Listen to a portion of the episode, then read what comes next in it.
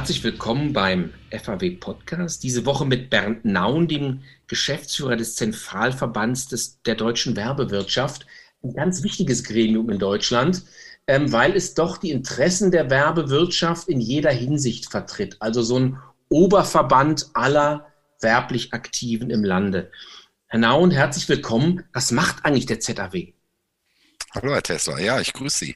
Gute Frage, äh, kann ich gerne beantworten. Also auf einen Nenner gebracht, wir sind Ihr Spitzenverband. Das heißt, unser Job ist, äh, politisch ausgewogene und äh, wirtschaftlich optimale Rahmenbedingungen für die Werbewirtschaft insgesamt zu erreichen.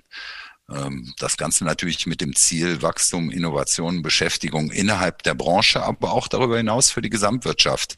Denn Werbung ist ja der Transmissionsriemen für unsere Volkswirtschaft, ein sehr wesentlicher Transmissionsriemen. Also da sind wir tätig, da wollen wir optimale Ergebnisse auf politisch-regulatorischer Ebene in Brüssel. Sehr viel, was wir machen, ist europäische Politik und Gesetzgebung, aber natürlich auch hier in äh, Deutschland, sei es Berlin oder in den Ländern. Mhm. Jetzt haben ja viele, ähm, viele Konsumenten oft so den Eindruck oder eher die Rezipienten, würde man sagen, von Fernsehen, von Radio, wo so Unterbrecherwerbung stattfindet, online, ähm, dass Sie sagen, Werbung ist ja immer nur so Unterbrecher und stört mich eigentlich in meinem Seh-, Hör- oder Lesefluss in irgendeiner Form. Ähm, aber Werbung ist ja mehr. Werbung hat ja, und das haben Sie mal sehr schön herausgearbeitet, auch tatsächlich einen Wert für die Wirtschaft. Sie haben das Thema Transmissionsriemen gerade schon angesprochen. Ja, das ist richtig. Ich meine, der Wert der Werbung, der ist äh, enorm. Also ähm, Wettbewerb, Wirtschaft ohne Werbung, Fragezeichen. Mhm. Marken ohne kommerzielle Kommunikation, ist es vorstellbar? Innovationserfolge am Markt ohne Werbung, Vielfalt und Qualität der Medien ohne Werbefinanzierung. Das sind wohl alles doch äh, eindeutig zu beantwortende Fragen wir können das auch ganz konkret, sagen wir, auf, auf den Bereich der Außenwerbung beziehen. Äh, Stadtmobiliar ohne Werbefinanzierung, ist es denkbar? Wohl kaum. Also ich könnte die Bedeutung ähm, der Werbewirtschaft volkswirtschaftlich und ähm, auf den ähm, einzelnen, äh, für die einzelnen Wirtschaftsbereiche noch 20 Minuten fortsetzen. Klar ist die Branche, die ist breit, die ist divers, ihre Bedeutung insgesamt und für die jeweiligen Sektoren ist aber durchgehend groß. Also in Zahlen. Äh, wir investieren in Deutschland, das sind Zahlen basierend auf dem Jahr 2019 jetzt noch. Wir kommen ja mit den aktuellen 2020er Zahlen jetzt im Mai raus, aber wir reden hier von einem Gesamtinvestitionsvolumen von 48 Milliarden Euro. Ähm, das ist schon ein ziemlich großer Wirtschaftsbereich. Ja, da entfallen dann an ungefähr äh, äh, äh ungefähr 20 Milliarden dann auf die äh, Refinanzierung der Medien, also Investitionen für Medien, die letztlich Information, Unterhaltung, redaktionelle Beiträge liefern. Das ist schon ein, eine Größe, die gar nicht, gar nicht wegzudiskutieren ist. Wenn wir uns den Anteil der Werbewirtschaft am BIP anschauen, dann beträgt der rund 1,4 Prozent. damit stehen wir ähm, äh, Branchen, die sehr prominent sind, keinesfalls nach, wie zum Beispiel der Pharmaindustrie, äh, der, der Games-Industrie, Textilbekleidungsindustrie. Das sind alles wichtige Wirtschaftsbereiche, die allerdings in ihrem Anteil noch hinter uns äh, zurückbleiben. Also die Bedeutung ist enorm. Ähm, das ist spannend. Also tatsächlich ist einem das oft so gar nicht bewusst. Und ich glaube, ein Punkt, den Sie angesprochen haben, die Refinanzierung durch Werbung, die eigentlich im tagesaktuellen, im medialen, aber auch im Stadt, in der Stadtmöbel und so weiter präsent ist, ist vielen ja gar nicht so bewusst. Jetzt gibt es so derzeit so eine ganz aktuelle Diskussion, die man vielleicht als Petitesse abtun könnte, aber sie hat so in den letzten Wochen relativ viel Wirbel, äh, für Wirbel gesorgt. Im Saarland hat ähm, der Ministerrat beschlossen, Werbung zu verbieten, jetzt nicht komplett Werbung, aber Werbung von bestimmten Produkten, die anlässlich der Corona-Krise im Einzelhandel lieber nicht beworben werden sollten. Das, man kann ja sagen, naja, was ist das Saarland? Ähm, es ist so ein Tropfen auf den heißen Werbestein. Aber Werbeverbote machen uns alle immer sensibel, oder irre ich mich? Ja, da haben Sie vollkommen recht. Also die, die, die saarländische Initiative ähm, ist natürlich sehr spezifisch. Äh, spezifisch, weil sie in, äh, im Zusammenhang mit der äh, Corona-Politik zu sehen ist. Nichtsdestotrotz ist sie ein beklagenswerter äh, Fehlschritt.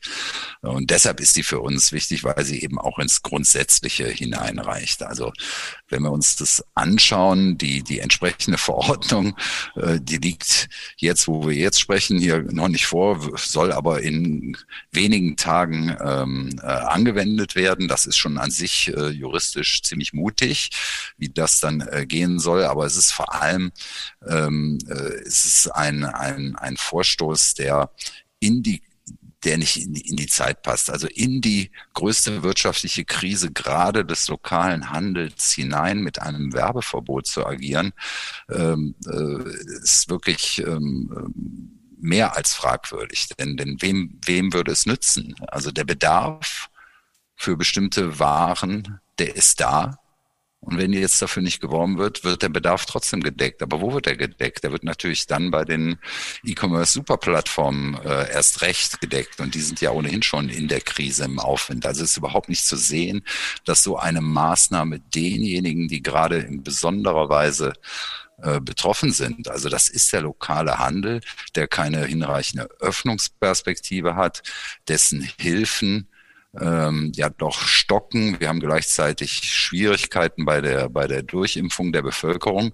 Dann sozusagen ein Werbeverbot zu erlassen. Also uns fehlt wirklich jedwedes Verständnis dafür, was das im Hinblick auf die Pandemiebekämpfung oder was dies im Hinblick auf äh, äh Impulse und vernünftige ähm, äh, Unterstützung der lokalen Wirtschaft äh, auslösen soll. Also es ist ein Irrweg, ganz sicherlich.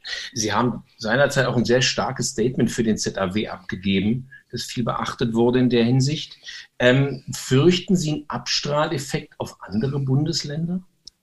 Ja, das ist, ist denkbar. Es gibt ja auch schon erste Signale aus anderen Bundesländern, dass sich dort äh, im Wahlkampf befindliche Politiker ähm, dem Werbeverbot anschließen wollen, das auch für vernünftig halten, aber das ändert ja gar nichts an, an der Sachlage, dass es hier, hier eine Fehlentwicklung wäre. Sie entspricht auch nicht, wenn ich richtig sehe, so der Mehrheitsmeinung in der Bevölkerung. Das Echo auf die Pläne im Saarland war jedenfalls einigermaßen verheerend. Tatsächlich, ich habe auch in sozialen Medien gesehen, dass sehr viel interessierte und vor allen Dingen ablehnende Stimmen, ich würde nicht sagen Shitstorm, aber zumindest unter Agenturen, logischerweise unter politisch Interessierten und unter ähm, Stakeholdern unisono negativ bewertet wurde.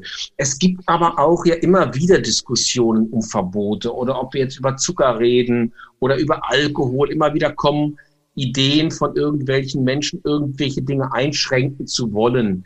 Sehen Sie generell so eine Tendenz, dass man sagt, man versucht, Kommunikation zu verbieten, werbliche Kommunikation zu verbieten?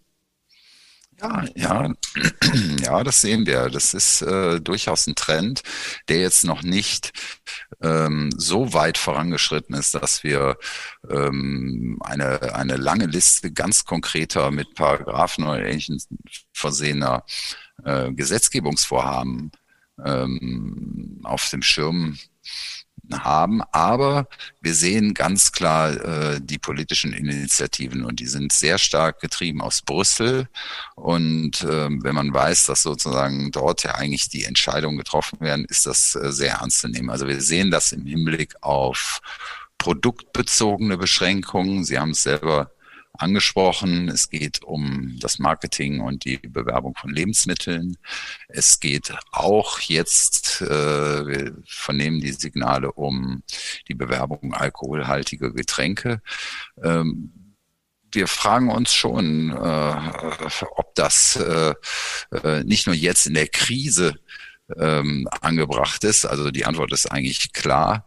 Äh, wenn von einem Belastungsmoratorium hier in Deutschland die Rede ist, dann darf das nicht nur auf dem Papier stehen, sondern es muss tatsächlich natürlich auch politisch eingefordert und realisiert werden. Also insofern sind das völlig äh, unzureichende und abzulehnende äh, Politikentwicklung. Aber es geht ja auch über solche produktbezogenen Dinge geht's ja auch äh, hinaus. Es geht nicht um das klassische Verbot für dieses oder jene Ware oder Dienstleistung nicht mehr werben zu dürfen. Auch die sonstige Regulierung ist äh, relevant. Also wenn wir uns die Verbraucherschutzpolitik äh, äh und Regulierung anschauen, also Stichwort zum Beispiel Sammelklagen, wenn wir uns die Daten- und Wettbewerbspolitik anschauen, das sind alles ebenso essentielle, teils für unsere Mitglieder regelrechte Überlebensbedingungen, die hier betroffen sind, ebenso essentielle äh, Bereiche.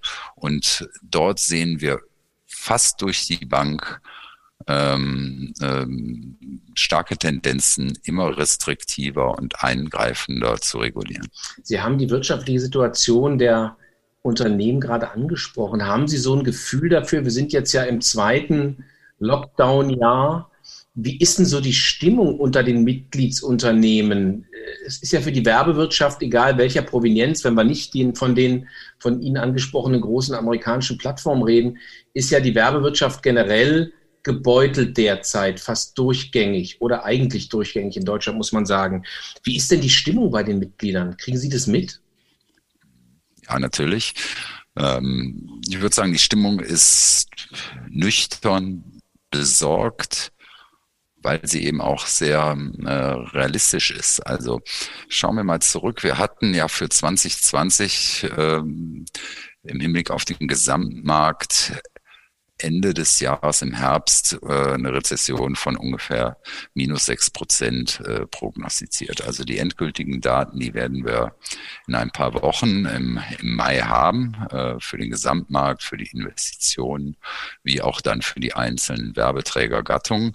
Wir glauben aber zu sehen, dass mit dem Lockdown, wie er dann im November und dann äh, ähm, äh, kurz darauf dann eben auch verstärkt dann, wie er jetzt auch noch anhält, äh, wie dass das aufgrund des Lockdowns die, die Aufwärtsbewegung, die sich in 2020 im Sommer zeigte, jäh gestoppt wurde. Also wir meinen, äh, ja, wir sind uns ziemlich sicher, dass es in 2021 nicht so äh, wird, äh, wie gerade von politischer Seite propagiert und er hofft, dass nämlich dann eine breite, ein breiter Aufschwung einsetzt.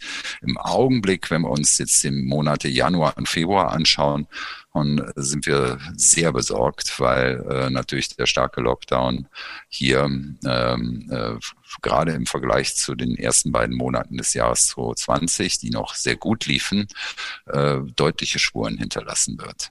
Sie haben letztes Jahr in einem finde ich, viel beachteten wissenschaftlichen Aufsatz gezeigt, dass sich Werben auch in der Krise lohnt. Eigentlich, eigentlich müsste man als Werbetreibender gerade in der Krise viel tun, es passiert aber nicht.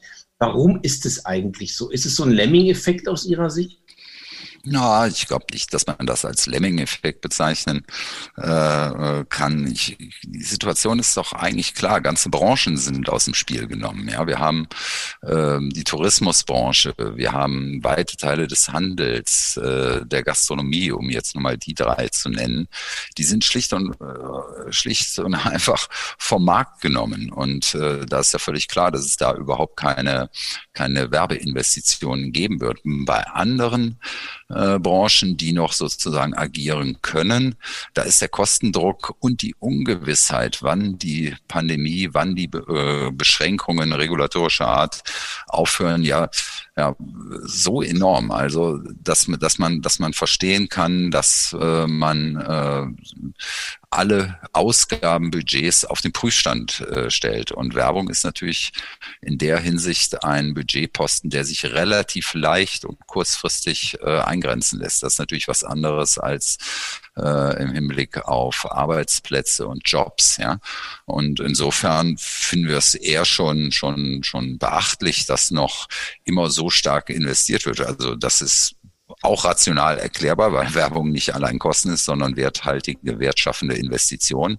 Aber unter den realen Bedingungen, ähm, äh, dem enormen Kostendruck und der Unsicherheit äh, fällt das vielen Werbungtreibenden natürlich schwer.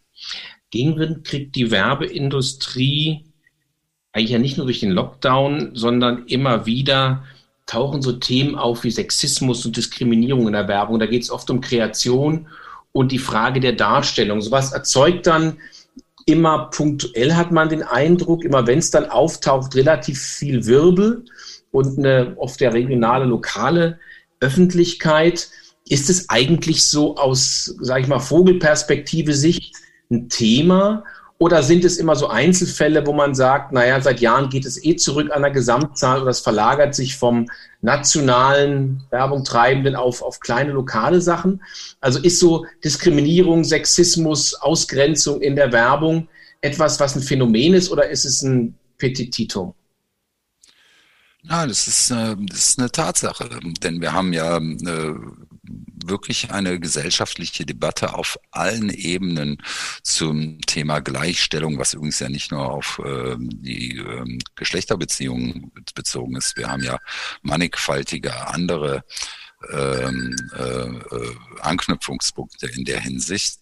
Also die gesellschaftliche Debatte, die ist gesetzt, die ist politisch ähm, ähm, äh, auch unterlegt äh, und Werbung ist nun mal ja präsent in der Öffentlichkeit. Und deshalb nimmt sie auch teil an der Debatte, muss sich, muss sich den Anforderungen, den geänderten gesellschaftlichen Erwartungen auch stellen. Und das tut sie auch. Also aus unserer Sicht ist es so, dass in der Markenwerbung, also in den Bereichen, in denen kommerzielle Kommunikation professionell gemanagt wird, in denen es äh, äh, dafür Experten gibt, die beraten, die in der Kreation, in der Kommunikation und die den Werbungtreibenden zur Seite stehen, dass wir dort sehr wenig Fehltritte haben. Sie sind wirklich die klare Ausnahme, wie Sie es angedeutet haben. In der Tat, in dem ganzen Bereich, ich nenne das jetzt mal so hausgemachte Werbung, das insbesondere auf so Fahrzeugen, Transportmitteln oder so direkt an der Betriebsstätte,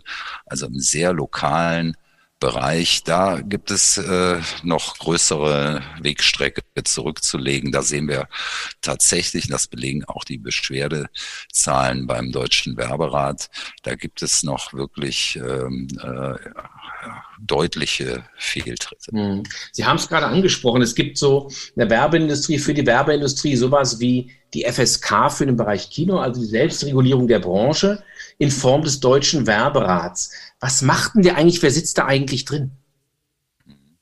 Ja, ist nicht ganz so wie bei der FSK. Der Deutsche Werberat ist eine Institution, die von allen äh, Mitgliedsverbänden des ZAW getragen wird. Das sind also sämtliche Bereiche der Werbewirtschaft tragen diese Selbstregulierungsinstitution. Ähm, der Deutsche Werberat steht für Verhaltensregeln, Kodizes, die sich mit den Inhalten und Aussagen in der Werbung befassen. Und diese Kodizes reichen von bestimmten produktbezogenen Bereichen dann auch bis in den Bereich sozusagen der allgemeinen Verhaltensregeln dann auch zu den Themen Sexismus, Diskriminierung in der Werbung. Die Kodizes, die werden abgestimmt und sie werden angewandt. Also bei uns kann sich jeder Verbraucher kostenlos, informell, sehr niederschwellig beschweren, wenn er der Ansicht ist, dass eine Werbemaßnahme äh, gegen die Kodizes verstößt, wenn er ein Störgefühl hat. Und dann kümmert sich der Deutsche Werberat als Institution, das ist ein Gremium von Experten aus der Werbewirtschaft mit langjähriger Erfahrung darum, diese Maßnahme dann konkret anhand der Kodizes zu bewerten. Äh, wenn wir zu dem Ergebnis kommen, dass äh, äh, da etwas dran ist, werden die Unternehmen zur Stellungnahme aufgefordert. Das ist so ein wie, wie ein juristisches Verfahren, nur es ist sehr, sehr schnell und können Stellung nehmen. Und äh, wenn die Stellungnahme als nicht überzeugend ähm, äh, eingestuft wird, dann kann der Werberat äh, sanktionieren. Das ist in der Regel allerdings gar nicht, gar nicht erforderlich. Die Durchsetzungsquote ist weit über 90 Prozent und eben deshalb, weil wenn die eigene Branche schon im Werbungtreibenden zu verstehen gibt, dass das in konkreto nicht in Ordnung ist, dann wird in der Regel auch sehr schnell reagiert und die Werbung angepasst oder zurückgezogen so. Das ist ja ein bisschen wie ein Pranger, ne? Es gibt ähm, ja. bei Werbung ja immer so das ähm, Thema, will ich das in meinem Umfeld haben oder nicht? Sie sitzen ja in Berlin und ähm, in Berlin wird ja gerne, wenn ja der in Berlin besonders kritisch gesehen von der Bevölkerung. Ich weiß es, weil ich selber ein Berliner bin. ähm, es gibt eine Initiative, die da heißt Berlin werbefrei. Jetzt könnte man sagen, die ist gescheitert. Die hat versucht, in Berlin die Außenwerbung weitestgehend aus dem Stadtbild zu verbannen. Auf Details glaub, brauchen wir gar nicht, glaube ich, gar nicht einzugehen. Aber die Frage, ist das auch zum Beispiel ein Thema für den ZAW? Ja, in der Tat ist ein Thema für uns. Ähm, die Initiative, die ja in dieser Form wirklich, wirklich einzigartig ist, äh, allerdings natürlich mit Berlin eine wirklich äh, Metropole beträfe, ähm, äh, das ist ein Thema für uns, sehen wir natürlich äh, sehr kritisch, also sowohl rechtlich. Die Idee ist ja, den Handlungsrahmen gesetzgeberisch so zu verändern, dass am Ende hier in Berlin quasi keine Wirtschaftswerbung mehr im öffentlichen Raum ähm, äh, gestaltet werden kann. Und wir sehen es neben der rechtlichen Schiene auch und vor allem natürlich auch praktisch, wirtschaftlich und gesellschaftlich sehr kritisch. Also Sie sagten, ähm, äh, dass Werbung äh, Außenwerbung insbesondere von der Bevölkerung kritisch gesehen wird. Ja, also da gibt es durchaus, je nach Inhalt und Aussage, das ist sozusagen der Bereich des Werberats, das vernehmen wir, gibt es da auch kritische Stimmen.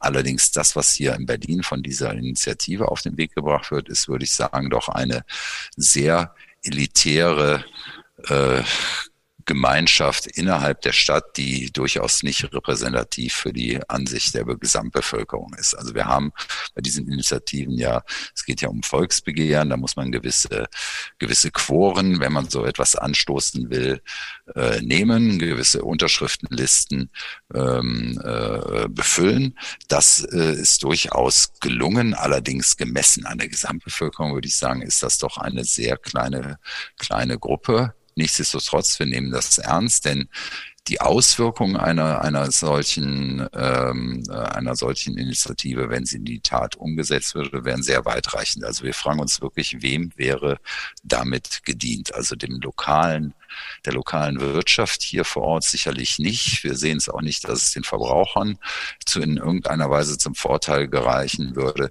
Das Problem ist allerdings natürlich, dass wir hier in Berlin im Augenblick, wir sind in einem Wahljahr und ähm, dass da durchaus schon äh, politische Kreise in Versuchung kommen könnten, sich da irgendwie auszeichnen zu wollen bei denjenigen, wo sie ein gewisses Wählerpotenzial vielleicht vermuten. Aber für die Stadt als weltoffene kreative, wirtschaftlich bedeutender Standort, der auch Verantwortung hier für die lokale Wirtschaft übernimmt, äh, kann man äh, nur davon abraten, hier äh, sich an diese Initiative dran zu hängen. Und davor warnen wir und das tun wir auch. Mhm.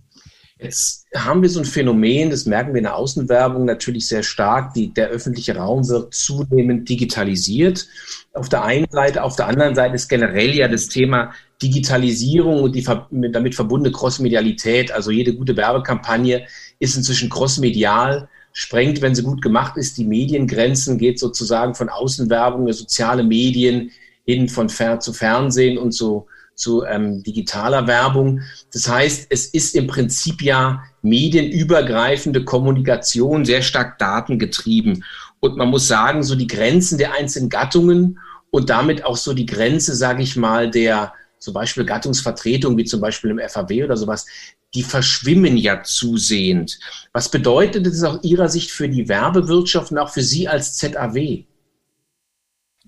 Da haben Sie recht. Also für die Werbewirtschaft, Sie haben das schon so ganz richtig beschrieben, also das Denken in Silos bestimmter Werbeträger, die man irgendwie getrennt voneinander betrachten und bespielen, orchestrieren muss, das ist äh, äh, längst vorbei. Das ist nicht, das ist nicht mehr die, die, die Praxis und es ist auch gar nicht, gar nicht machbar, wenn man wirklich Zielgruppen äh, erreichen will. Äh, für den ZAW bedeutet das, dass wir längst nicht mehr äh, in diesen Silos denken, sondern eben auch sehr übergreifend uns der Thematik politisch äh, äh, annehmen. Also wir sind zum Beispiel sehr, sehr stark in dem Bereich der ganzen Datenpolitik, Daten und jetzt auch Wettbewerbsregulierung engagiert. Denn eins ist klar, ähm, die Tatsache, dass immer mehr Budgets ins Digitale wandern, bedeutet, dass die digitalen Werbemärkte, die, wie gesagt, jetzt auch schon, schon im Bereich der Außenwerbung zu sehen sind, dass diese digitalen Werbemärkte ähm, funktionieren müssen. Und das bedeutet, dass wir Datenverarbeitungsbefugnisse haben müssen, die äh, gangbar, praktikabel und ausgewogen sind. Und gleichzeitig müssen wir natürlich auch Regeln haben, die, die, die den Wettbewerb im Digitalen dann auch schützen. Denn es ist eben auch eine Tatsache, dass wir es hier mit einer Handvoll Superplattformen zu tun haben, deren Marktstellung so ausgeprägt ist, dass man sagen muss, dass sie Gatekeeper sind und dass sie in der Lage sind, den Wettbewerb hier einseitig zu ihren Gunsten zu äh, zu deformieren teilweise. Und deshalb brauchen wir in diesem Bereich eine Regulierung, die überhaupt es ermöglicht, dass Wettbewerb auch weiter zukünftig stattfinden kann und dass wir eben auch Zuwachsraten, namhafte Zuwachsraten für ähm, Marktteilnehmer haben außerhalb der großen Gatekeeper-Plattformen. Sie haben es gerade eben so schön mit Gatekeeper beschrieben. Also diese Mega-Plattformen, die Googles, die Facebooks, die Amazons dieser Welt, die ja Werbegelder absaugen, Klammer auf, die auch von den Kunden gebucht werden. Also es ist ja, ja. ein beidseitiger Prozess. Die sitzen mhm. natürlich in USA oder sitzen in USA und sie haben sehr schön beschrieben, fand ich vorhin, dass die Regulierung nicht nur in Deutschland, sondern ja auch sehr stark in Brüssel stattfindet. Jetzt sitzen da aber Firmen in Silicon Valley oder irgendwo sonst im Norden Amerikas, die sind ja mit den deutschen, europäischen Regulierungsmöglichkeiten, was Werbung angeht, ja nur bedingt zu erreichen. Hat sich so die Gravitationskraft, was sowas angeht, nicht längst Richtung Westen verschoben?